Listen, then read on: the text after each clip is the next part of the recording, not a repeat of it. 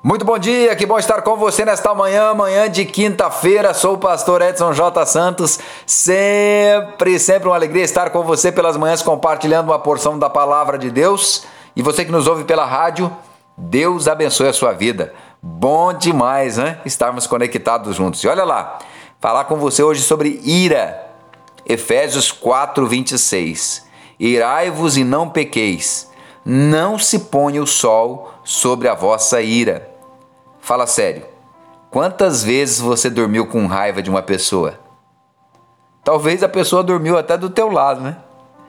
Ou quantas vezes você acordou decidida, decidido a ir lá e tirar as coisas a limpo? Sabe o que é pior? Nem sempre foi a pessoa que fez algo contra você realmente.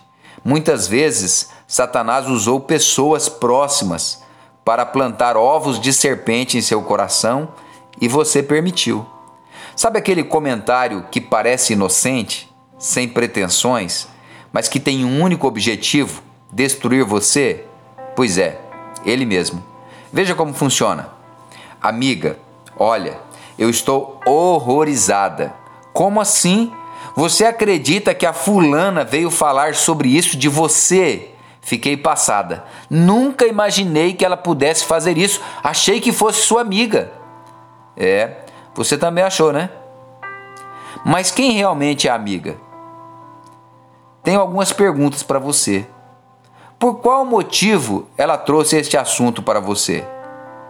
Veja, se essa pessoa realmente fosse a sua amiga, o seu amigo, ao invés de trazer o assunto para você, ela teria defendido você e te chamado na hora para resolver a questão. Uma segunda pergunta: por que então ela não defendeu você e te chamou? Qual é o problema nisso? Eu tenho uma terceira pergunta. Ela aceitaria você chamar a outra pessoa e afirmar na frente dela o fato? Antes de você propor isto, provavelmente a amiga ou amigo irá dizer para você: Eu estou comentando com você porque eu sou sua amiga. Mas pelo amor de Deus, não fala que fui eu. Vai falar que foi quem então? O Satanás? A Cascavel? O Cruz Credo? O feio? O tinhoso? Não precisa perguntar mais, né? Quando, quando situações assim entram em nossas vidas, fatalmente damos lugar ao diabo. Porque quando elas entram, é o que Paulo orienta no verso 27, que não devemos dar lugar ao diabo. Agora, não é só isso que rouba a nossa paz. Várias situações do cotidiano desafiam o nosso equilíbrio emocional. Duas coisas vão acontecer quando você ficar irado. Primeiro, você irá ficar mal, muito mal. Aquilo irá sequestrar você e se tornará o principal assunto na sua mente. Você vai comer com ele, vai dormir com ele, vai acordar com ele, vai tomar banho com ele. Esse assunto irá ocupar a maior parte do seu tempo. E quando você estiver quase esquecendo, ele volta novamente para roubar sua paz. É um sentimento destruidor.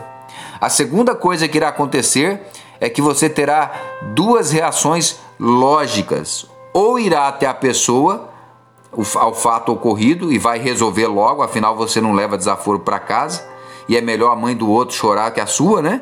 Então que se dane é, o que as pessoas irão pensar, você vai logo e acaba com o assunto. Ou então você internaliza e o sentimento fica ali dentro de você. Remoendo, remoendo, remoendo, causando insônia, perca de apetite, desmotivação, dores no corpo, erupções na pele, na boca, nas partes íntimas, estresse altíssimo, esquecimento, dores de cabeça e você possivelmente vai contaminando com seu comportamento o ambiente onde está, sem perceber. Alguém que não é fácil de conviver, uma pessoa chata, ranzinza, desconfiada, centralizadora, e a coisa toda não resolve. Irada. Então, vai para terapia, né? Toma remédio. Nada resolve. E não vai resolver mesmo. O veneno tá aí, ué. Dentro de você, tem que tirar o veneno. Nesse sentido, há duas saídas possíveis. A primeira, e a mais simples, é a que muitos tomam, é o da vingança. Você queima a pessoa, isola ela, mente para ela, dizendo que está tudo bem, sorrindo. É falsidade demais, gente está vivendo uma mentira e dentro de você o sentimento de vingança está crescendo. Falaremos dele amanhã. Ou então você toma um outro caminho, mais difícil, mais duro, mais complexo, desafiador mesmo. Falar de si, se abrir para alguém.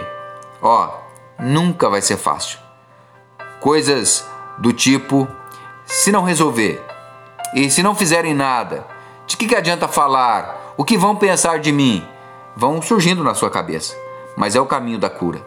Procurar alguém, confessar e pedir a essa pessoa para orar com você. É a única receita eficaz que a Bíblia ensina, não há outra. Se houvesse, estaria lá. Quando você confessa para Deus, você é perdoado. Quando você confessa para alguém, você é curado. Tiago 5,16: Confessais, pois, os vossos pecados uns aos outros e orai uns pelos outros, para serdes curados. Muito pode, por sua eficácia, a súplica do justo. Pensa nisso e arranca esse mal de dentro de você, tá bom? Vamos orar? Pai, em nome de Jesus, nos ensina a lidarmos com esses sentimentos contraditórios, a termos alguém que é do Senhor, em quem possamos confiar, para nos abrir e arrancar de dentro de nós todo o mal e termos vida saudável. Em nome de Jesus, amém e amém. Que Deus abençoe você, que Deus abençoe seu dia. Um abraço.